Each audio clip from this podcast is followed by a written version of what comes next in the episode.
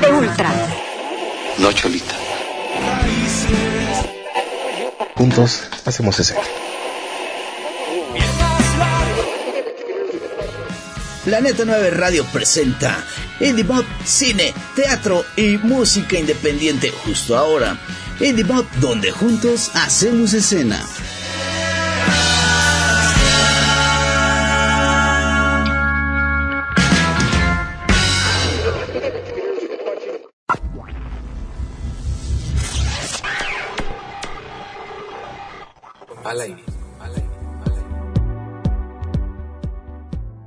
¿Qué tal amigos? Bienvenidos a una emisión más de Indie Mod Podcast. Los saluda Sebastián Huerta. Gracias por estarnos acompañando. Estamos de regreso. De regreso y ya nos vamos porque ya son los últimos eh, episodios de, de, este 2021. Y estoy muy contento de que en uno de estos nos acompañe Sonia de los Santos. ¿Cómo estás Sonia? Hola Sebastián, ¿qué tal? Muy bien. ¿Y tú? También contento de, de poder platicar contigo y aparte porque pues, leyendo un poco de, de tu historia me parece eh, bastante interesante lo valiente que se debe de ser para decir yo quiero que cierto lugar sea mi hogar. Y aparte eh, lo que me agrada es que tampoco has dejado atrás tus raíces pero qué mejor que nos los cuentes tú. Cómo primero cómo te ha tratado la pandemia cómo te ha tratado el bueno ya el confinamiento creo que ya quedó en, un poco en el pasado pero todas estas eh, restricciones toda esta situación que se está viviendo en el mundo cómo te ha ido bueno, pues igual que, muchas personas, eh, pues se, ha sufrido, se ha sufrido, pero bueno, dentro de todo he estado con salud y, y bueno, simplemente adaptándonos a esta nueva realidad y, y haciendo lo mejor posible, ¿no? Para aprovechar los momentos de, de, de, confinamiento también y los momentos más, más tranquilos en la casa para seguir creando y, bueno, pues así es que ha salido estos, esta música nueva eh, gracias a, esta oportunidad que, que tuve de, de, estar como más tranquila, ¿no? Es que sí, eh, yo siempre he dicho que no, no, no, hay que ponerle adjetivos buenos a la pandemia, pero pues tampoco nos podemos quejar, ¿no? No todo ha estado tan mal. Y creo que una de las cosas que se aprecia es que eh, dio tiempo, ese tiempo que no encontrábamos en la antigua normalidad, estuvo ahora presente, ¿no? Claro, sí, yo, yo estoy, estoy de acuerdo. Creo que todo el mundo, bueno, pues no podemos decir que todos lo vivimos igual, pero, pero sí que bueno, si, si algo se le sacó provecho o algo, bueno, pues eso es, sí, siempre es bueno encontrar algo positivo dentro, dentro de todo. Oye, ahora sí, cuéntame cómo es que, empieza a ti, eh, en ti el, impulso de hacer música, de dedicarte a esto. Bueno, yo empecé a cantar desde muy chiquita, eh, informalmente, digamos, en la casa con mi mamá, eh, um, algo, algo muy, muy familiar, muy, muy íntimo. Y después con el tiempo pues decidí que, que sí era lo que quería aprender y empecé a tomar clases de canto, empecé a, a, a dedicarme un poquito también al teatro, hice algo de teatro musical en la preparatoria y en la universidad. Eh, todo esto en Monterrey, que es de, de donde soy yo. Y, y, ya más adelante fue que decidí dar el salto y me vine para acá, para Nueva York. Y, y, bueno, pues aquí he estado y desde acá estoy creando esta música que les comparto ahora. ¿Y cómo fue que surgió esa fascinación por, por esta gran ciudad?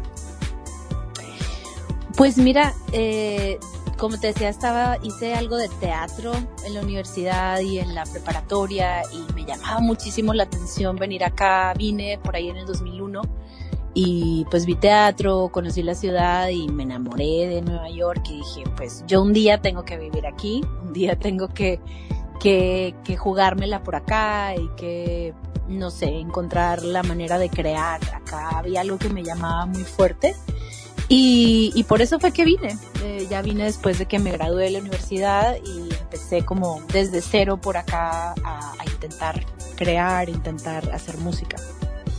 ¿Y cómo ha sido este camino de, crear música en, en, otro país, en, bueno, en otra ciudad? Que no sé, yo no he estado en Nueva York, pero siento que puede ser como un poco el tren de vida que se lleva en la Ciudad de México en comparación a otros estados de la República, ¿no? Sí, claro, esta es una ciudad que va a mil por hora, sí, tipo CDMX, o sea, es, una locura, igual hay gente de todo el mundo, eh, la diversidad eh, cultural, racial, musical, de todo, ¿no? Culinaria, de todo. Yo creo que afecta muchísimo la forma en que la gente aquí ve el mundo, la forma de, en, cómo vivimos el día a día. Y pues eso últimamente es algo que inspira, ¿cierto?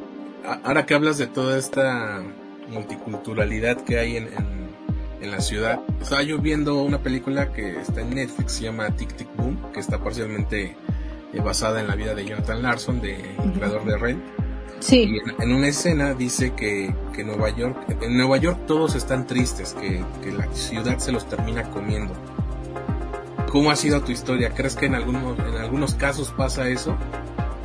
Pues fíjate que es una ciudad muy fuerte que también yo siento que te atrapa de alguna manera. Eh, hay que saber llevarla. También Nueva York no es para todos. Hay mucha gente, pero también es fácil sentirse solo. Es fácil sentirse poquito triste a veces, sobre todo cuando uno está empezando, uno no tiene mucho dinero y uno sale y apenas pones un pie en la calle y todo te cuesta.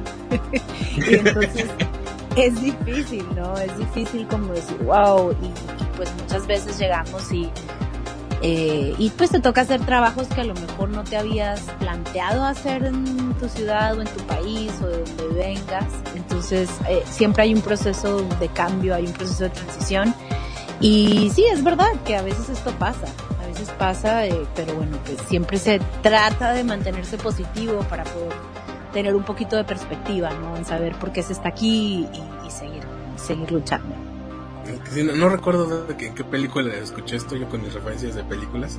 Eh, le decía eh, en alguna escena de, de, esta película, si eres mesero, pero ¿y tú qué? Pues mesero y qué? porque aquí hay mesero y escritor, mesero y cantante, entonces creo que es un poco así, ¿no? El, estos pequeños eh, peldaños que uno tiene que pasar para poder llegar a hacer lo que quiere.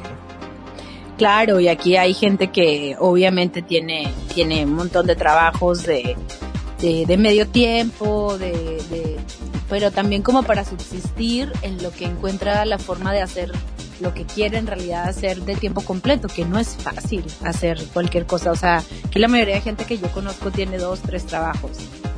Eh, entonces, eh, bueno, es, es, parte del proceso, parte de, de también, eh, creo que ese, ese, como dicen aquí, el struggle, como e, esa lucha, también como forja un poquito tu, tu historia y, y, también inspira lo que quieres hacer. Entonces, es, es parte del proceso retomando esto que dices que es una ciudad fuerte y que en algún momento sí puede llegar a, afectar a quienes, a sus habitantes, ¿cómo le haces tú para sacar música tan alegre?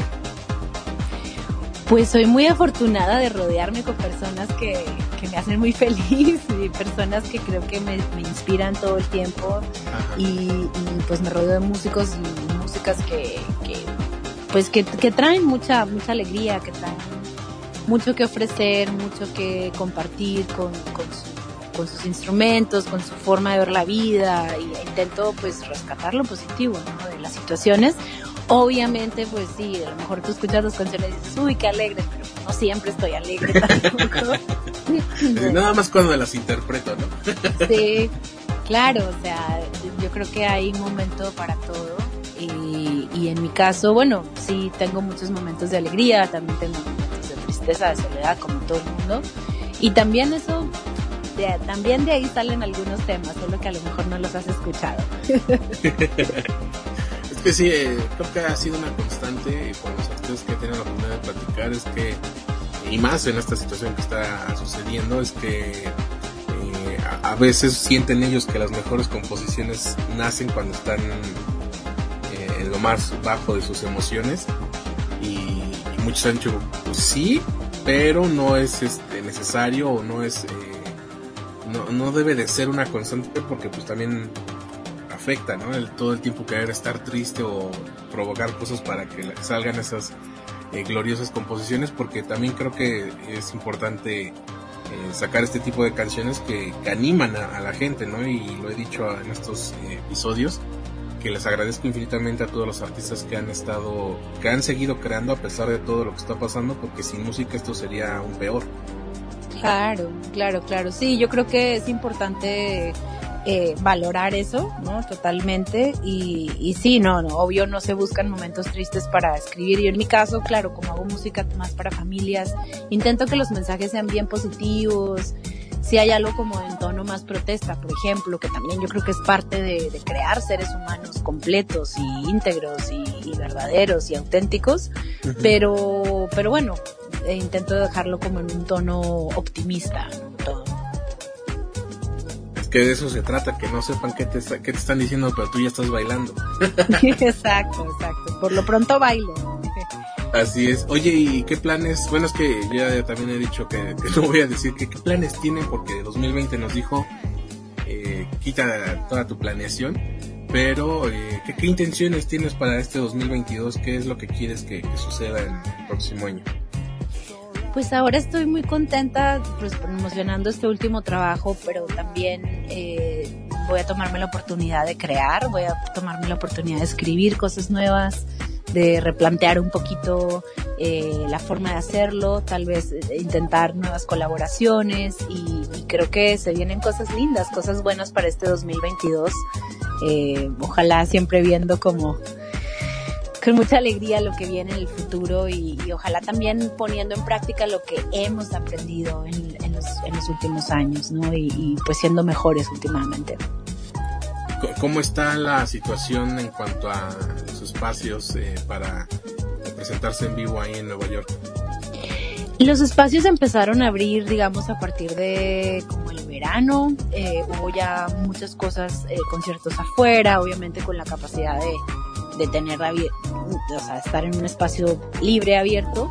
Eh, y sí ha habido algo, digamos, en el principio del otoño, ya en cosas adentro, pero está, eh, está todavía muy controlado. Eh, no hay tanto, todavía sí existe, pero todavía se está haciendo cauteloso. Especialmente yo toco para una audiencia joven y el tema de las vacunas para los más jóvenes pues apenas está llegando acá, entonces se ha tenido mucho cuidado eh, con eso.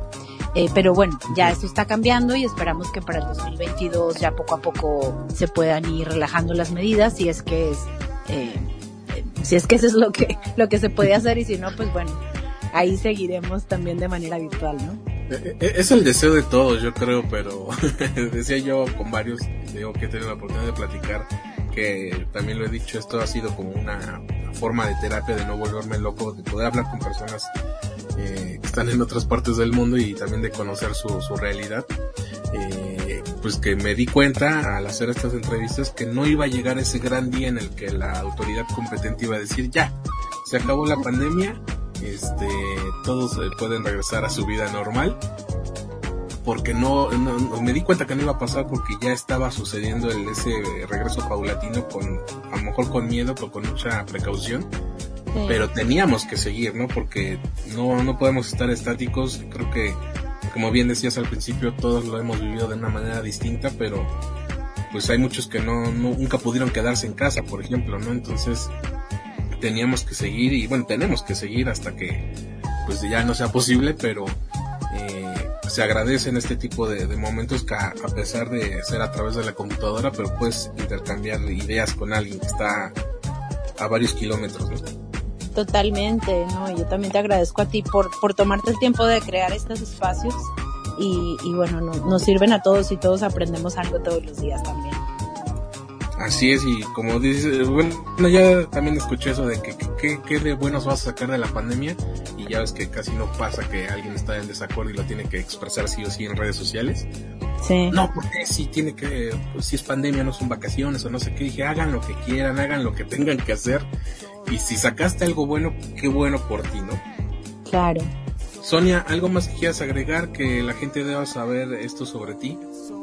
Nada, que, que ojalá puedan ir y escuchar nuestra música. Tenemos tres álbums, eh, los pueden encontrar en las plataformas digitales, en, todos lados que se haga streaming. Eh, y bueno, me pueden encontrar como Sonia de los Santos. Y también pues síganme en redes sociales, por ahí estoy en Instagram, Sonia DLS, en Twitter, Sonia DLSV, en Facebook, Sonia de los Santos, YouTube. Eh, y pues por ahí podemos estar conectados. Mándenme un mensaje a ver qué les pareció la música y espero poder estar pronto por México eh, compartiendo en persona. Así sea, yo también les he dicho a todos que, las entrevistas también considero que sean en vivo y en persona, pero se agradece eh, este acercamiento y te agradezco que te hayas enlazado a, a Claro que sí, muchas gracias y que tengas bonita Gracias igualmente y gracias a ustedes amigos por habernos acompañado. Soy Sebastián Huerta y recuerden que juntos hacemos ese.